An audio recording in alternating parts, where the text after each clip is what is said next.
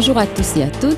La discussion qui suit s'inscrit dans une série de podcasts réalisés par le secteur Vivre Ensemble du Centre Justice et Foi, un centre d'analyse sociale qui existe depuis 1983.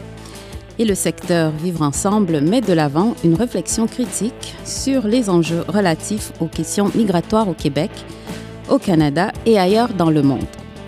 Le secteur Vivre Ensemble propose des réflexions sur les questions de pluralisme, de protection de réfugiés en ayant un parti pris pour un modèle de cohabitation et de citoyenneté attentif aux enjeux de discrimination, de racisme et d'exclusion.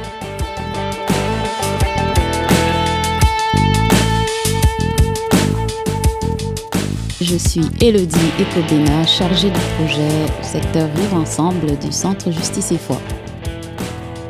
Bonjour à tous et à toutes, je m'appelle Mouloudidir, donc je travaille au Centre Justice et Foi, je coordonne le secteur Vivre Ensemble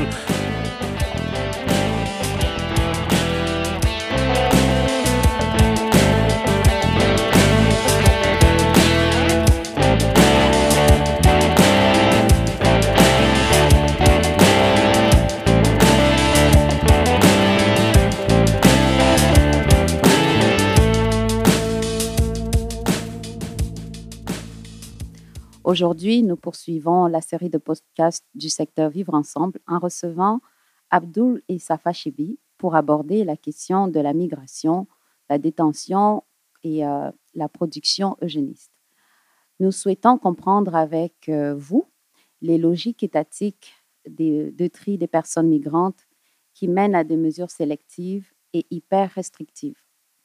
Pour cela, nous aimerions nous pencher sur la question de la détention des personnes migrantes et réfléchir aussi sur les tensions et les formes de violence auxquelles s'exposent les personnes euh, détenues menant la lutte pour les droits des personnes sans statut. La détention liée à l'immigration au Canada, on le sait, a un impact profond sur la dignité des personnes et entraîne des coûts humains énormes. La détention a aussi des répercussions non seulement sur les personnes détenues, mais aussi sur les membres de leur famille, et les autres proches de la personne détenue. Pour toutes ces raisons, il nous paraît important de nous pencher sur les formes de mobilisation collective sur cet enjeu. Et euh, ce qui se joue ici, rappelons-nous, est le soin à accorder aux vies subalternes exposées à une violence institutionnelle aggravée durant la pandémie et que l'État ne cherche pas toujours à dissimuler au demeurant. Donc j'ai le plaisir, la joie et l'honneur de recevoir deux amis, deux camarades et deux jeunes intellectuels pour lesquels j'ai la plus grande considération. Donc Abdoul et Safachebi. Donc Abdoul est membre de Solidarité sans frontières, il est originaire du Sénégal. C'est une personne qui a traversé la frontière pour rejoindre une partie de ses proches en 2017. Il est également étudiant en informatique de gestion. Voilà, je pourrais dire beaucoup d'autres choses, mais par euh, humilité, il a voulu s'en tenir à ces seuls éléments. Euh, la deuxième personne qui sera à nos côtés durant cette causerie, et qui a été très solidaire des luttes qui ont été menées par Abdul, est Safa Chebi, qui est militante décoloniale et candidate à la maîtrise en sociologie à l'UCAM. Elle s'implique depuis plusieurs années dans des causes visant la justice sociale, avec véritablement un intérêt pour la lutte antiraciste et la justice migrante dans une perspective décoloniale. Safa est également membre actif au sein du groupe Solidarité sans frontières. Elle agit en tant que porte-parole à plusieurs occasions dans la campagne de libération des détenus du Centre pour les migrants de Laval en 2020, sur laquelle nous reviendrons durant notre discussion d'aujourd'hui. Safa est aussi présidente de l'organisme Alternative et elle est cofondatrice de quelque chose d'assez important qui vient d'être mis sur pied au Québec, c'est-à-dire l'Observatoire sur les inégalités raciales au Québec une première instance québécoise finalement visant à se spécialiser sur ces questions et qui agit comme un groupe de réflexion, d'action et de production du savoir. En 2016, Safa Chebi a été une des organisatrices et une des principales organisatrices, il faudrait plutôt dire, donc de, du Forum social mondial qui a eu lieu en 2016 à Montréal, qui se voulait en fait le plus grand rassemblement de la société civile au monde, puisque cet événement, qui est le Forum social mondial, perdure depuis plus d'une vingtaine d'années. Et je vous rappelle que la première édition a eu lieu en 2001 à Porto Alegre au Brésil. Alors justement, Abdoul, on aimerait quand même revenir sur les circonstances qui qui ont fait en sorte que tu as été le porte-parole de la grève de la faim des personnes migrantes qui a eu lieu justement donc dans ce centre de surveillance de l'immigration. On reviendra tout à l'heure sur la question de la dénomination. Et donc, euh, puisque tu as été détenu là, tu es devenu porte-parole, donc c'était pendant la pandémie. Donc peut-être nous dire, pour le bénéfice un peu des personnes qui nous écoutent, qu'est-ce qui vous a amené à avoir recours euh, finalement à ce moyen qui est la grève de la faim, qui est tout de même en règle générale politiquement un dernier recours? Pourquoi y avoir recouru?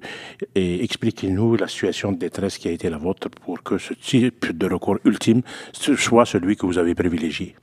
Euh, tout d'abord, bonjour à tout le monde. Je voudrais d'abord vous remercier de, de l'invitation. Euh, oui, euh, tout d'abord, comment je me suis retrouvé là-bas, c'était euh, pour avoir manqué un, rendez-vous avec l'immigration. J'étais sans avocat et puis j'avais très peur pour dire la vérité et puis je ne me suis pas présenté sur là. Et, par conséquent, ils ont lancé un mandat d'arrêt contre moi. Et... Donc attends, juste un moment pour que les gens comprennent. Donc c'était une audience? Oui, pas, pas une audience, mais juste ils m'ont ils m'ont appelé les, les, agents frontaliers, ils m'ont ils m'ont juste euh, donner un message me faisant euh, signaler que je devais venir euh, me présenter. Et ils m'ont pas donné de raison. Et en ce moment-là, je savais que ma demande d'asile avait déjà été rejetée et puis je cherchais d'autres alternatives ou des recours à, placer que je ne pouvais pas faire moi-même. Donc, je voudrais juste attendre un peu pour avoir l'assistance d'un avocat. Donc, ce qui m'a fait attendre, qui n'était pas une bonne idée parce qu'ils ont lancé un mandat d'arrêt contre moi. Et euh, peu de temps après, après avoir eu euh, une altercation avec euh, mon, logeur pour des soucis de paiement, il, a, il a appelé la police et puis il leur a signifié que j'étais sans, statut. Et ils m'ont pris là-bas et m'ont envoyé au centre de détention de Laval. C'était au mois de janvier et c'est comme ça que je me suis retrouvé là-bas. Donc peu de temps après, on va dire que un mois est passé peut-être. Euh, un, moment est passé après, avant que la pandémie éclate, que devienne une, pandémie euh, globale même. Euh, et c'est là que vraiment les, les, ennuis ont commencé et les inquiétudes ont commencé chez nous parce que on voyait que c'était une maladie qui se propageait vraiment rapidement et puis on parlait de, de morts par centaines, par milliers partout dans le monde. Donc nous, on, on, on avait très très peur. Et voyant les conditions de détention où les gens étaient vraiment compactés dans un endroit fermé, et puis euh, on avait des gens qui rentraient, qui sortaient, ce sont des gardes, qui rentrent, qui sortent euh, chaque jour, et puis il n'y avait pas de test pour personne, il n'y avait pas de protection, il n'y avait pas de mesures barrières. Donc euh, nous, en étant détenus, et puis surtout en regardant la télé, ce qui se passe toujours, on, s'est inquiété et puis on a posé des questions aux, agents qui, étaient là-bas, aux agents euh, frontaliers. Et ils nous ont signifié, parce que moi, je me suis porté volontaire pour aller poser la question, pour aller demander, parce que je voyais beaucoup de peur dans, le visage de mes camarades aussi. Ils voulaient pas se. Et personne ne voulait le faire, donc je me suis dit, il euh, faut bien que quelqu'un le fasse. Et euh, je me suis porté volontaire, j'ai posé une question pour voir, pour voir comment ça allait se passer. Est-ce que qu'est-ce, que, qu'est-ce, que, qu'est-ce qui va se passer maintenant? Parce qu'on sent vraiment qu'il y a un problème, il y a une pandémie et on sent en danger. Et l'agent de l'immigration m'a regardé froidement dans les yeux et il m'a dit que rien n'allait se passer et que les choses allaient continuer, la machine allait continuer à rouler. Bon, moi, j'étais vraiment terrifié et choqué. Et puis, je me suis dit, ça, c'est, c'est vraiment pas juste. Hein. Et on a eu tous le même sentiment parce qu'on voyait partout que être un citoyen canadien te permettait d'avoir une protection, alors qu'être sans papier, ça, ça, te faisait genre personne se préoccupe de toi. Donc ça, ça, nous, a, ça nous a fait genre. Euh, ça nous a poussé à, nous organiser en, en, tant que détenus. C'est vrai qu'il fallait beaucoup d'organisation parce que c'est c'était il y avait vraiment pas assez d'assistance euh, où, on ne savait pas vraiment quoi faire. Heureusement qu'il y avait Solidarité sans frontières avec qui on a eu les contacts on a commencé à échanger pour voir les stratégies, les techniques qu'on allait adopter pour pouvoir euh, faire passer notre message parce qu'on avait besoin d'un cri à l'aide. Parce que c'était le centre de détention est un endroit très fermé. Dès qu'on est à l'intérieur, on nous prend le téléphone, on est coupé du monde. Donc euh, on, est vraiment coupé du monde. On ne sait pas ce qui se passe à l'extérieur, à part euh, regarder la télé. Peut-être nous dire donc dans quelles circonstances a été prise la décision de recourir à ce moyen qui est la grève de la faim Oui, d'abord parce qu'on avait demandé l'assistance euh, aux, agents de l'immigration euh, pour voir ce qu'ils allaient faire et puis rien n'a été fait. On s'est concerté entre détenus et puis on a rédigé une pétition qu'on a envoyée à, des organismes qui, qui, qui, euh, qu'ils pouvaient nous aider, en l'occurrence l'ONU et puis plein d'autres. Et oui, toujours rien n'a été fait, on, était toujours dans la même condition. Et c'est là que on s'est concerté encore et puis on a décidé de passer à la vitesse supérieure qui était vraiment une grève de la faim parce qu'on était vraiment à bout. À ce moment-là, euh, Safa, euh, comment en es-tu, en fait, comment es-tu devenue partie prenante euh, de, ben, comme alliée pour euh, soutenir ces actions qui n'étaient pas connues du grand public et dont tu as permis avec d'autres que ça le soit euh, et comment ça s'est noué, comment s'est noué le lien justement avec, euh, avec Abdul et ses camarades sur ces enjeux-là? Euh, Oui, en fait, je pense que ce qui m'a amené, ce qui m'a amené déjà à, à m'impliquer, disons, sur la question de justice migrante, c'est tout un acheminement. Euh, parce que c'est pas c'est pas aussi évident d'avoir vraiment euh, beaucoup de monde et c'est pas un enjeu qui, qui, qui, est mobilisateur en tout cas.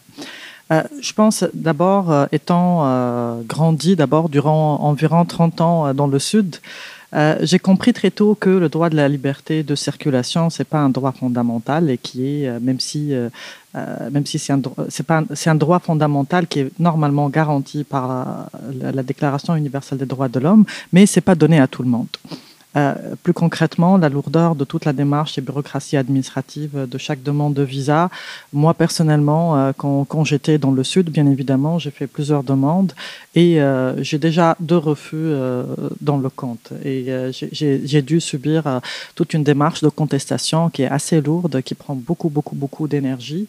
Euh, j'ai réussi finalement à les avoir, mais euh, ça a pris beaucoup de temps. Et cela m'a amené vraiment à comprendre un peu la réalité de, euh, et l'inégalité aussi face à l'accès à certains pays. Donc, et c'est le cas de plusieurs, plusieurs personnes qui sont détenues ou même qui arrivent et par la suite se retrouvent dans une situation irrégulière. donc, aussi à travers euh, mon expérience aussi, euh, c'est que lorsque j'étais aussi en Tunisie euh, pendant la période de 2011, il y a eu bien sûr tous les événements de printemps arabe. et à ce moment-là, juste après, il y avait plusieurs pays qui ont, qui ont aussi... il y a eu plusieurs mouvements dans des pays de voisinage et dont l'a été la Libye qui a euh, qui a donné finalement toute une vague aussi de, réfugiés qui venaient pour la Tunisie. Et c'était vraiment euh, aussi une vague d'immigration plus... Euh, bien, évidemment, il y avait les Libyens, mais aussi il y avait une main-d'œuvre beaucoup de, l'Afrique subsaharienne. Et j'ai travaillé directement dans les camps des réfugiés là-bas. Et ça m'a permis, encore une fois, à avoir une certaine conscience.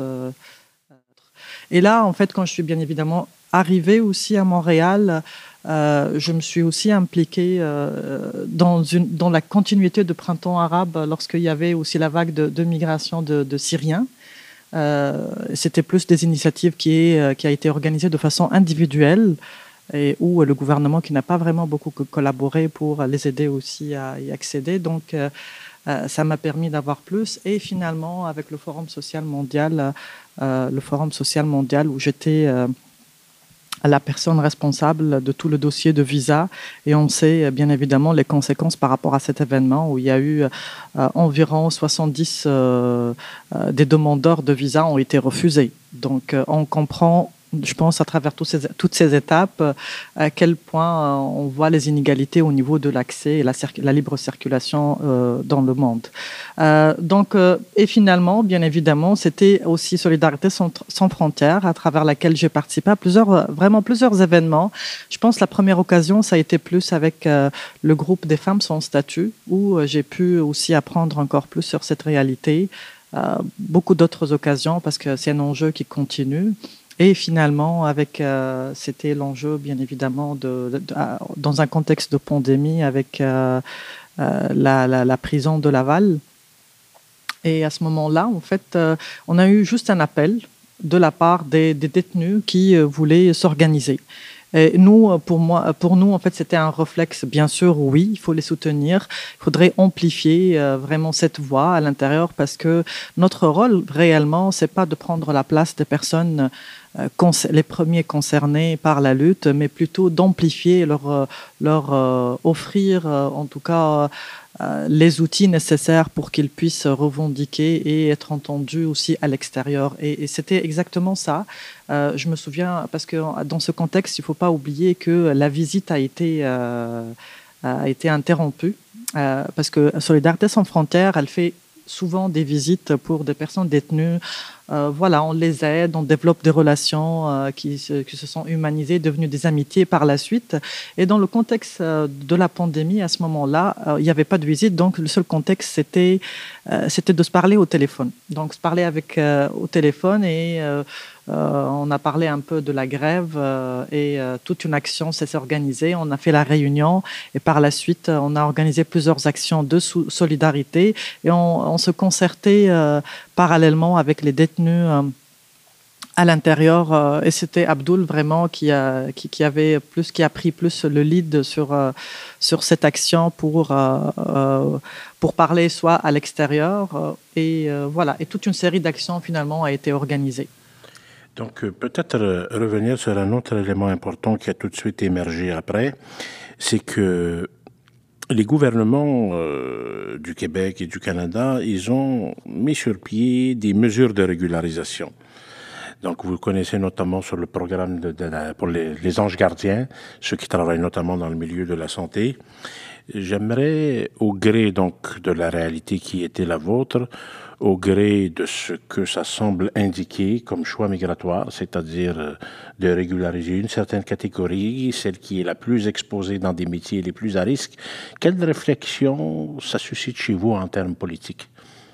Que ces mesures de régularisation, qui sont finalement des, des mesures subtiles qui conditionnent l'accès au droit à une exposition à des métiers très précaires, très exposés justement à la pandémie. Qu'est-ce que, comment vous avez vécu ça, ces programmes de régularisation et leur portée limitative? Donc nous, ce qu'on propose et puis ce qu'on qu prône, c'est une régularisation qui, est plus accessible à tout le monde et qui, euh, touche tout le monde, pas seulement une, partie de, la population ou des gens qui sont en, besoin et que pour après les, les utiliser en tant que, euh, euh, je sais pas, en tant que objet qu'on va utiliser plus tard. Nous, nous, notre approche avec Solidarité sans frontières, c'est une approche plus humaine. Et puis, on, veut, et puis on demande que, que, la régularisation soit, soit plus inclusive et puis ouverte à tout le monde. Ça fait là-dessus? Euh, oui, en fait, à Solidarité sans frontières, euh, on, a, on, a, on a suivi euh, ces, ces mesures de euh, bien évidemment, on était solidaires avec toutes les personnes euh, qui ont pu bénéficier un peu de, des critères euh, de sélection, parce qu'il y avait toute une série de critères de sélection pour pouvoir être régularisés. Mais à la fois, on a soulevé et dénoncé cette approche, encore une fois, à double vitesse, qui fait opposer entre les migrants utiles et non utiles, finalement. Euh, pour répondre à, un besoin qui c'était à, ce moment-là un besoin de survie euh, de, de, l'empire finalement. C'était face à, à, une pandémie. Euh, ils étaient là, ils travaillaient depuis très longtemps, mais on n'a jamais pensé vraiment à les, à les régulariser. Mais dans un contexte de survie, on décide de, de régulariser tout le monde, et ça montre à quel point c'est facile de le faire. ce qui est, ce qui est aussi D'ailleurs, ce qu'on a posé aussi, c'est qu'on se demandait d'ailleurs où sont les autres demandeurs d'asile ou les sans-statut qui, euh, qui, ont euh, qui ont aussi risqué leur vie depuis des années dans différents endroits pour assurer une bonne qualité de vie ici, euh, parmi lesquels on, cite vraiment les personnes qui travaillent sans relâche dans les résidences pour personnes âgées, dans les champs, dans les abattoirs, les épiceries, avant, pendant et après le gros, la, la, la, pandémie, parce que ces personnes continuent aussi à travailler durant la pandémie en prenant un risque et ils n'ont pas été régularisés. Donc voilà, je pense, en tout cas, Solidarité sans frontières, on, critique beaucoup et nous refusons une approche de l'immigration qui, qui, qui, oppose ou qui crée une sorte d'hierarchie entre migrants et utiles et non utiles pour juste répondre à un besoin de survie ou un besoin économique immédiat. immédiat. Voilà. Donc, ben justement, en rappelant cet enjeu de régularisation à, deux vitesses euh, et aussi ben, l'élément sur euh, l'utilitarisme, comment est vu le migrant pour la survie de l'Empire. Euh, on aimerait maintenant vous entendre sur le rôle des personnes racisées et de leurs alliés dans les mobilisations. on sait que vous l'avez déjà dit dans vos propos aussi, que vous êtes membre de Solidarité sans frontières et on sait aussi que Solidarité sans frontières joue un rôle actif et déterminant sur la question des sans-statut pour tous et toutes. Euh, oui, d'abord pour moi, euh, côté solidarité, c'est vrai que, et puis c'est de là que, vraiment je tire mon amour et puis mon énergie pour vraiment me battre avec Solidarité sans frontières, c'est que je, euh, vois des gens venir de, partout, de tout âge, de toute couleur de peau, et euh, moi, en, tant qu'organisateur des événements et tout, moi, ça, ça me fait vraiment plaisir de, voir ce monde se rassembler. C'est vrai qu'on on partage des idées différentes, c'est vrai, mais dans, dans, dans, le fond, dans le sens, c'est la solidarité, c'est l'entraide. Euh, côté enjeu, c'est vrai que c'est pas tout le temps facile avec euh, l'organisation des marches et tout, parce qu'il y a beaucoup de il y a beaucoup de peur, il y a beaucoup de cachettes en, ce qui concerne les, les, personnes racisées qui ne veulent pas vraiment se, s'afficher tout le temps. Donc, euh, c'est un défi aussi que, euh, qui, à qui on, on, fait face. Mais, mais c'est vraiment un élan qui est en train de grandir. Et puis, on, euh, pour, de, de, de, mon côté, moi, je suis vraiment content de voir tout ce monde pour, pour, pour, la même énergie. Oui, effectivement, en fait, c'est un enjeu qui est assez sensible parce que ça expose aussi certaines personnes à une certaine vulnérabilité. Et, il faut l'avouer aussi que euh, les personnes racisées ne peuvent pas prendre les mêmes risques que d'autres personnes blanches, par exemple, parce que être exposé à un risque aussi, euh, c'est un, privilège. Une personne racisée, euh, parce que quand tu, que quand tu prends le risque, déjà, tu vas être confronté à l'État et euh, l'appareil de l'État, c'est la police. Et euh, la police, certainement, son traitement ne va pas être égalitaire face à un blanc ou à une personne racisée. Donc, euh, certainement, ça, crée déjà une certaine approche qui est, différente et ça, sélectionne de façon un peu spontanée un peu le, type d'alliance qui peut se construire autour de ça. Euh, et cette conception hégémonique, finalement, revient à la question du rôle de l'État dans la protection de ses frontières et euh, l'exploitation d'une main-d'œuvre, entre guillemets, jetable, souvent importée pour réduire à tout prix les coûts de production. Et ce genre de pratique est devenu euh, très courant, d'abord. c'est vraiment aujourd'hui partout, et bien spécifiquement dans le Nord, et normalisé. Donc on peut justifier facilement euh, juste dans les discussions communes avec n'importe qui et euh, c'est ce qui permet finalement d'avoir euh, une certaine limite dans, la remise en question de ces, politiques. Et le rôle de l'État sur cette question est devenu une sorte de dogme intouchable euh, euh, qu'on ne peut pas remettre en question. C'est le sens commun d'aujourd'hui. Euh, par exemple, questionner aujourd'hui la question de la lourdeur des démarches bureaucratiques ou le processus administratif du demande d'entrée à un pays du Nord, c'est n'est pas remis en question. Euh, la, grande liste de critères imposés pour une certaine catégorie de personnes, parce que c'est pas la même liste de critères pour tout le monde. Le Sud a une, liste de critères spécifiques et le Nord euh, euh, a une autre liste de critères. Donc ça, c'est pas remis en question. Les inégalités entre Nord-Sud, c'est pas remis en question. Et la question de frontières. Donc finalement, on est plus dans une approche d'insertion, d'insertion et d'intégration euh, et pas plus sur la question migrante. Donc, euh, et à ce niveau-là, bien évidemment, on va se retrouver une certaine, euh, typographie d'alliés qui tourne autour de cette question. à mon avis, il y a trois catégories. il y a une catégorie qui est plus institutionnelle et réformiste, qui est souvent blanche et qui aborde la question sous le prisme des droits euh, qui est une approche bien évidemment nécessaire, euh, mais peut-être parfois elle n'est pas suffisante euh, pour remettre en question tout, tout, tout, toute de, façon beaucoup plus profonde le rôle de l'État dans, dans, ces politiques. Et il y a une autre catégorie qui s'organise plutôt sous forme d'action ponctuelle ou de mouvement continu, un mouvement de base souvent. C'est comme celui de Solidarité sans frontières qui est issu, et le genre par exemple de personnes qu'on trouve dedans, c'est des personnes qui sont issues d'un milieu politique euh, euh, assez, euh, je pense, radical ou anarchiste, qui n'a pas de problème finalement de réfléchir au-delà du cadre de, de, l'État, ce, qui, ce qui veut dire qu'il n'est pas dans une approche réformiste. C'est là où on retrouve finalement les alliés, ce, type d'alliance qui se développe avec cette question. Et je pense que la troisième catégorie, c'est les personnes racisées. C'est là où euh, on revient aux personnes racisées qui ont vécu une certaine expérience et qui, ont été politisées à travers ce processus pour arriver finalement à se solidariser avec d'autres personnes euh, par la suite. Donc euh, c'est un peu ça, le, portrait un peu d'alliance qui se construit autour de la question migrante. Et en plus, il ne faut pas oublier que cette question, c'est pas une question d'abord payante il n'y a pas de subventions pour, euh, pour, pour abolir euh, la détention ou, euh, ou même la remettre en question finalement, parce qu'on l'aborde toujours d'une question purement technique. juste, on pourrait améliorer quelques techniques qui sont déjà rationalisées, mais pas remettre en question carrément toute, toute, la démarche. Et c'est pas aussi un enjeu gratifiant, c'est-à-dire tu n'es pas pris au sérieux quand tu en parles.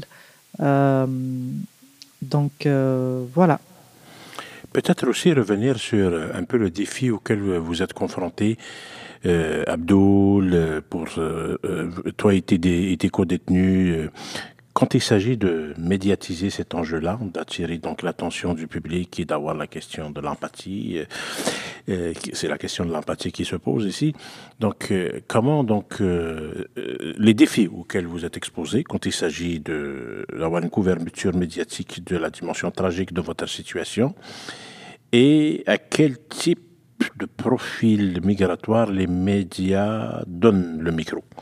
Donc, peut-être nous présenter un peu des éléments de réflexion sur le rapport entre les médias et euh, peut-être euh, euh, la façon dont ils peuvent contribuer à reproduire les schémas d'une immigration utile et inutile. Voilà, finalement. Est-ce que les médias, justement, consolident ce paradigme étatique que vient de, de décrire Safar, qui consiste justement à à donner la parole aux migrants, même parmi les plus précaires d'entre eux, les migrants qui sont potentiellement les plus utiles, justement.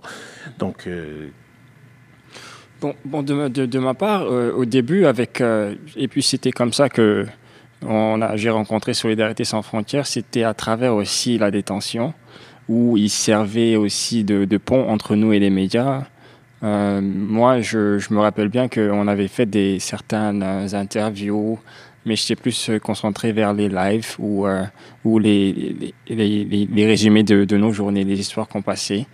Et, mais le, le, vrai travail ou le contact avec les médias se faisait avec euh, Solidarité sans frontières, c'est vrai. Et de ma part, c'était vraiment la, première fois, c'était une première expérience. Et puis, je pense que on était tous contents que notre message sorte un peu, que, que un peu les gens ils sachent au moins ce qui, qui, qui était en train de passer avec nous. Euh, donc, euh, ouais, c'était, c'était vraiment mon impression. Je pense que mon message était un peu passé. Euh, oui, effectivement, en fait. D'ailleurs, durant cette campagne, on a fait, je pense, trois, trois conférences de presse, à part les podcasts qu'on a enregistrés, juste pour avoir un peu ce qui se passait de l'intérieur, parce qu'on faisait toute une sorte de journal quotidien, jour par jour, de la grève euh, de la faim. Euh, et notre rôle, en tout cas avec Solidarité sans frontières, c'est d'amplifier le plus du monde et d'élargir encore plus le, milieu de solidarité. Je pense à ce niveau, on a réussi quand même à avoir certains organismes qui ont pu se solidariser avec cet enjeu. Euh, et euh, qui s'est développé au fur et à mesure, en tout, cas à travers la campagne. Mais à la fois, euh, je pense qu'il faut être conscient que le traitement médiatique aussi a, répond à une certaine conception aussi de, ce migrant aussi. Donc, et, moi, j'ai toujours parlé, en tout cas, du reportage, d'un reportage, en tout cas, auquel j'ai participé. J'ai trouvé très intéressant la façon comment elle a été abordée la question migrante et surtout le profil des personnes qui ont été interviewées dans ce reportage. généralement, les personnes migrantes en tout cas, ce sont des personnes, euh, euh, ce sont des personnes qui, euh, c'est un type en fait de type de migrant qui est que moi je dirais que c'est un type de migrant qui est inoffensif et un bon élève de l'empire. Et là, je veux dire par ça, c'est que d'abord inoffensif, ça veut dire c'est quelqu'un qui n'a pas qui est, qui, est, rentré au Canada à travers euh, une, une, démarche régulière, à travers un visa régulier, et par la suite se retrouver face à une complexité administrative qui l'a privé euh, vraiment d'avoir la continuité de son statut. Donc, euh, on ne parle pas, par exemple, des personnes qui rentrent par, à travers d'autres façons qui sont irrégulières. Euh, et l'autre façon aussi, euh, un bon élève aussi de l'Empire, c'est quelqu'un qui est très, qui a un niveau d'éducation assez élevé, qui parle très bien la langue euh, et qui a toutes les, toutes les critères, tous les critères en fait pour qu'il soit vraiment un bon citoyen, qui, qui, doit en fait, qui, qui mérite finalement euh, de rester euh, au Canada. Donc c'est un peu ce genre de profil ou un autre profil aussi qui euh, le genre de migrant qui fuit son pays oppresseur et qui va finalement parler de, de son pays natal de façon à à glorifier un peu les valeurs qui sont euh, présentes ici, euh, qui sont en contradiction totale généralement avec son pays euh, d'origine. Donc c'est un peu ce genre de profil qu'on médiatise plus, mais on a du mal à médiatiser par exemple des personnes qui, par exemple, qui font des erreurs. Et ce qui est tout à fait normal parce que finalement c'est un être humain comme toute autre personne qui peut commettre des erreurs. Et, et là on n'en parle pas. Et je pense que cela est nécessaire pour susciter un peu cette empathie des personnes blanches euh, surtout. Et euh, comme s'il fallait aussi, pour, pour se solidariser un peu avec cette cause, il faudrait parvenir à se reconnaître dans une humanité commune pour reconnaître en fait les injustices quotidiennes de sa réalité. Donc je pense que c'est assez conditionnel et, et, à Solidarité sans frontières, on évite ce genre de de conditions pour se solidariser avec les personnes migrantes. Notre solidarité, elle est inconditionnelle. Euh, avec toutes les personnes qui se retrouvent euh, sans statut ou euh, hors, du cadre déjà défini par l'État. Pour Abdul, aujourd'hui, vous êtes sorti, si je comprends bien, de ce centre de détention? Par rapport à votre statut, par rapport à vos lieux d'implication, qu'est-ce qui mérite d'être su aujourd'hui? Est-ce que votre situation s'est régularisée ou la lutte continue toujours par rapport à votre situation?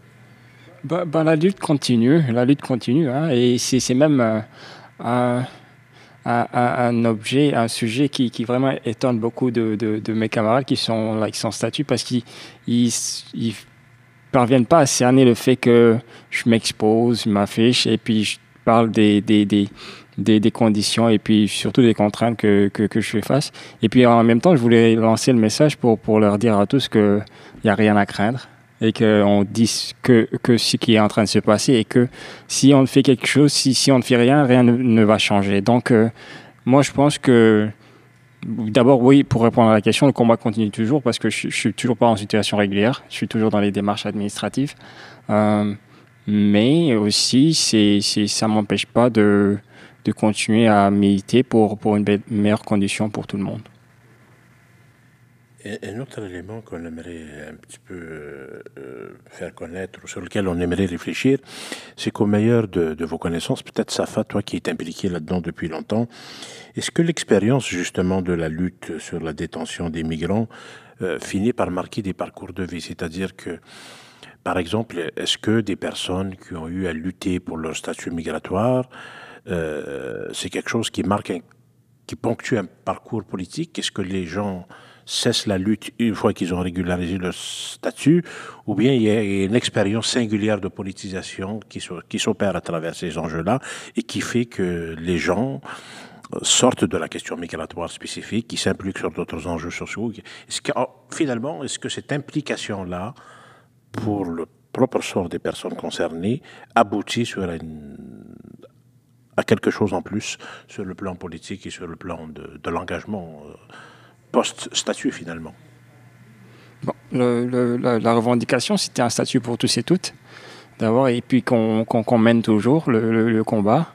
Euh, parlant de retombées, moi, j'en vois pas vraiment venir de, de, l'État ou bien des, décideurs, parce que, juste, juste pour dire que on mène toujours le même combat, on, mène toujours les mêmes activités et que vraiment, on n'a pas vu de changement. C'est pour ça qu'on continue de, se battre. Euh, donc, euh, la situation est la même. Euh, mais venant, par exemple, des alliés, des, euh, des, gens affectés. On, en, reçoit des, nouvelles euh, personnes qui sont intéressées de, de, de, de l'élan politique du combat et puis ils veulent bien adhérer. Il y a, d'autres euh, organismes, d'autres personnes. donc c'est vraiment en, ébullition aussi. Ça nous permet une visibilité et puis aussi d'accueillir beaucoup plus de monde pour pouvoir vraiment afficher nos revendications. Donc, euh, je veux dire, je vais tenir ça comme un côté positif, mais venant des décideurs ou de l'État, non, de mon côté, je ne vois pas vraiment de retombées en, en conséquence, non. En tout cas, pas pour le moment. Euh, oui, euh, je pense qu'il y a plusieurs parcours. Je ne peux pas dire que chaque personne vraiment qui a, qui a vécu une situation de détention s'est retrouvée par la suite politisé impliqué de façon continue et régulière, je dirais, euh, c'est clair que ça politise à un certain niveau. Et euh, ça dépend d'une personne à une autre. Il y a des personnes qui continuent jusqu'à aujourd'hui. On les retrouve dans des moments, par exemple, bien particuliers où on a besoin vraiment d'une solidarité plus grande et plus large. Euh, il y a des personnes qui arrivent de façon ponctuelle aussi. Donc, mais c'est sûr que ça marque. Je pense l'expérience en soi, euh, de, de, la détention, de l'irrégularité et, euh, et, de vivre vraiment dans l'insécurité, ça marque des vies. Euh, voilà, mais sinon, je pense il y, aura pas. En tout cas, c'est très, très, très large en fait comme, comme récit à ce niveau.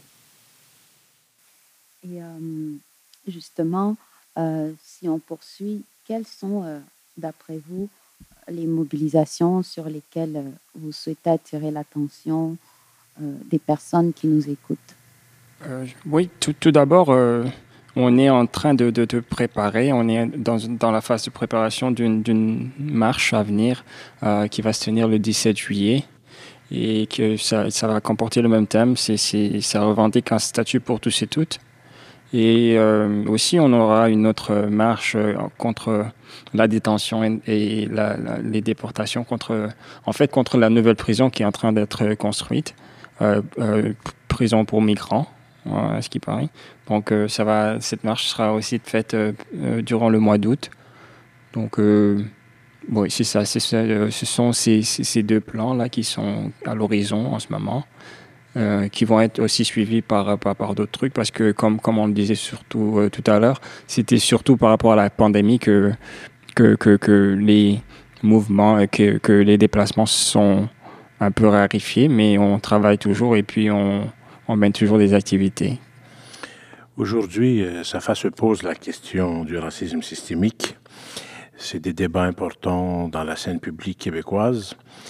Est-ce que justement les discussions sur le racisme systémique, selon toi, se rendent jusqu'à la question des sans-statut C'est une question un peu délicate, mais on a tendance à, à l'intérieur du débat sur le racisme systémique, il y a toutes sortes de figures racisées, hein, il y a toutes sortes de classes sociales également.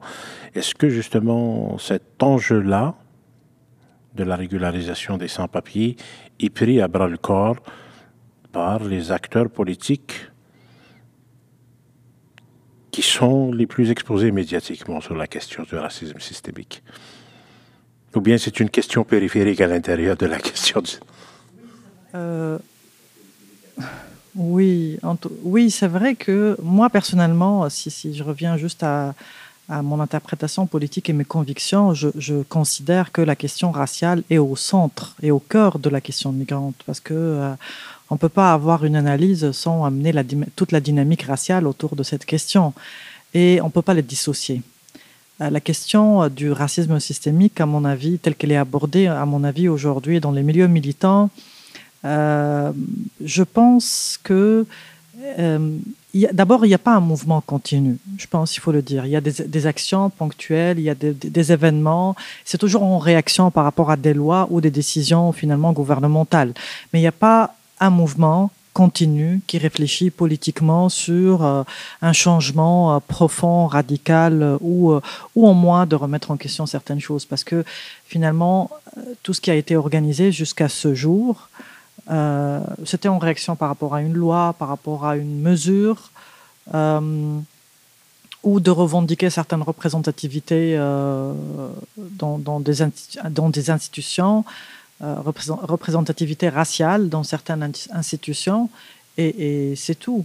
Mais ou en tout cas, ça se limite uniquement à, à, des actions, à mon avis, ponctuelles où on ne connecte pas entre, entre, entre tout.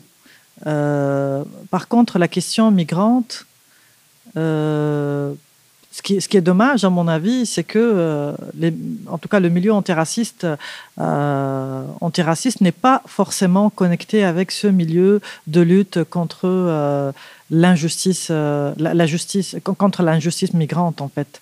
Et, là, il faut se poser une question.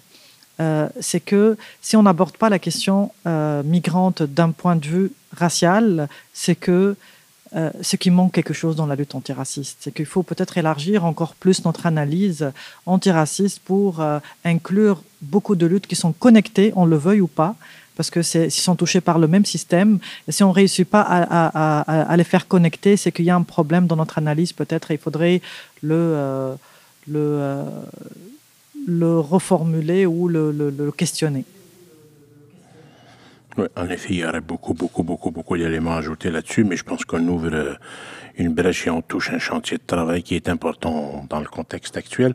J'aimerais peut-être terminer avec une dernière question qui me tient à cœur parce que je me rappelle par exemple moi personnellement qui suis québécois d'origine algérienne des luttes que mes compatriotes ont menées en 2012 avec le comité Action Sans... 2002 euh, pardon euh, lors de la levée du moratoire sur les renvois par le ministre Coder à l'époque.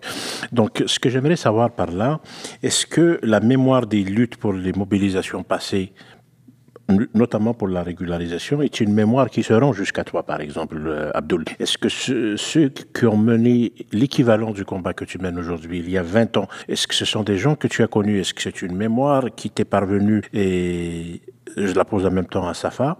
Et quel souci as-tu pour que la mémoire des luttes que tu mènes à côté de tes camarades d'aujourd'hui en 2022 se perpétue, reste dans la mémoire collective des luttes québécoises pour que dans 20 ans, le combat qui digne et juste que vous menez courageusement soit quand même un combat qui est perpétuel, parce que vous laissez des traces en termes mémoriels et archivistiques.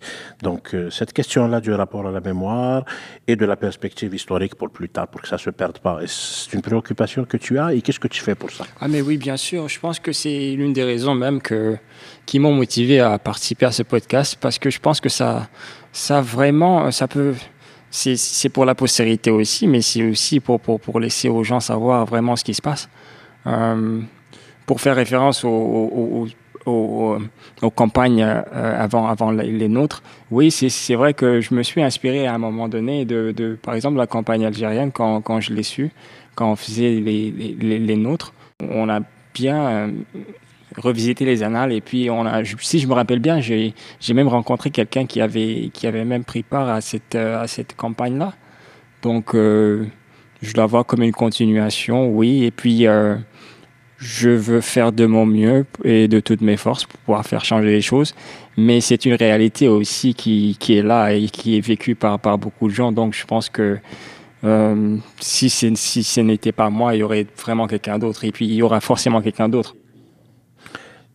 J'ai aussi comme souci, euh, avant de te redonner la parole, Safa, parce que le Canada passe pour un bon, pour, un bon élève en matière migratoire. Hein. Le Canada, c'est vu comme un pays modèle hein. dans l'ensemble des démocraties libérales. Euh, j'emploie ce terme avec beaucoup de guillemets, démocratie libérale. Le Canada passe pour un pays d'accueil. Il a, il a cette grande réputation. Et je pense que cette mémoire des luttes pour la régularisation euh, arrive quand même à à mettre un peu de grain de sable dans la, dans, la machine de propagande canadienne qui est bien huilée en matière migratoire. Me semble que c'est peut-être une raison supplémentaire pour révéler la réalité coloniale et la véritable réalité plus qu'utilitariste des politiques canadiennes, c'est à travers des exemples de ces luttes-là qui dévoilent un peu plus la réalité de ce que sont les politiques migratoires véritablement. Je parle de celle du Canada, pays qui demeure quand même aujourd'hui presque intouchable sur le plan réputationnel. Euh, oui, certainement. C'est les mêmes politiques et, euh, qui, qui, s'appliquent aussi dans tout le Nord, dans la forteresse du Nord, à mon avis. Donc il n'y a pas une grande différence. Euh, le Canada, même si elle donne l'impression que c'est un pays d'accueil, mais un pays, un pays d'accueil sous certaines conditions, pour certaines catégories de migrants. pour répondre à certains besoins, parce qu'il ne faut pas l'oublier qu'il y a un besoin euh, aussi euh, démographique euh, qu'on a besoin aussi pour, pour, pour importer en tout cas une certaine catégorie de migrants pour jouer le rôle du bon citoyen et un autre type de migrants pour faire la main-d'œuvre de façon ponctuelle et par la suite passer à une autre main-d'œuvre dans notre pays. Donc oui, c'est clair que c'est quelque chose à mon avis, à questionner et continuer à le questionner. Et, moi, personnellement, quand j'ai participé à ce podcast aussi, euh, c'est que parce que je voulais euh, mettre en avant surtout Solidarité sans frontières, euh, que, qui joue un rôle très, très important euh, et pour moi, c'est une école politique à travers laquelle j'ai appris beaucoup, beaucoup, beaucoup. Et ça m'a permis même de remettre en question mes propres réflexes sur, sur beaucoup de questions. Et, c'est un travail euh, d'apprentissage politique continu qui continue jusqu'à maintenant. Euh, et, je pense, c'est ça, il faut euh, Solidarité sans frontières, elle continue euh, malgré tous les défis, malgré toutes les difficultés, parce que c'est euh, pas un organisme d'abord, c'est un groupe de personnes euh, qui s'organisent de façon horizontale, autonome financièrement, indépendant, qui fonctionne à travers des dons. et c'est un mode de fonctionnement assez particulier et unique à mon avis, parce que souvent ce genre d'expérience ne dure pas dans le temps. Et je pense que Solidarité sans frontières, si elle a continué euh, durant toutes ces années, euh, depuis très longtemps, c'est qu'il y a quelque chose qui se passe à l'intérieur de, de ce mouvement et qu'il faut le, le, le, il faut le renforcer et continuer à le, euh, à, le soutenir pour que ça continue. Euh, Solidarité sans frontières est devenue aujourd'hui une référence pour toutes les personnes migrantes. Euh, aujourd'hui, toute personne qui a un problème, elle entend parler euh, d'une façon directe ou indirecte de Solidarité sans frontières. Donc, j'aimerais voilà rendre hommage à, toutes les personnes qui sont à Solidarité sans frontières et continuent vraiment de façon bénévole et je le dis, qui travaillent jour et nuit pour, euh, pour, euh, pour cette lutte. Et, pour la même occasion, j'aimerais rendre hommage aussi à Coco, qui est aussi un membre du Solidarité sans frontières, qui était avec nous durant toute la campagne de, la détention et la grève de la faim, euh, qui est décédé en 2021. c'est une personne, en tout cas, Abdul pourrait peut-être dire un petit mot, mais qu'on garde toujours dans nos cœurs. Je, je, me disais que je devais lui écrire une lettre, quelque chose, pour lui faire un petit coucou depuis l'hôpital. Et, euh, mais j'ai jamais eu le temps et j'ai appris son décès après, ce qui m'a vraiment, vraiment affecté. Mais euh, Coco est l'une des raisons pour lesquelles aussi qui, qui nous motive aussi parce que euh, elle nous a montré l'exemple et puis elle avait un grand cœur comme ça et puis on s'est vraiment inspiré d'elle. Donc euh, on t'aime toujours, on t'aime encore et oui, je voudrais aussi rendre hommage à Carmelo aussi qui était euh, avec nous et puis qui nous a quittés. lui, juste avant la marche à Ottawa. Donc, euh, ce sont vraiment des, des, personnes qui vont toujours rester avec nous et puis qui vont nous soutenir.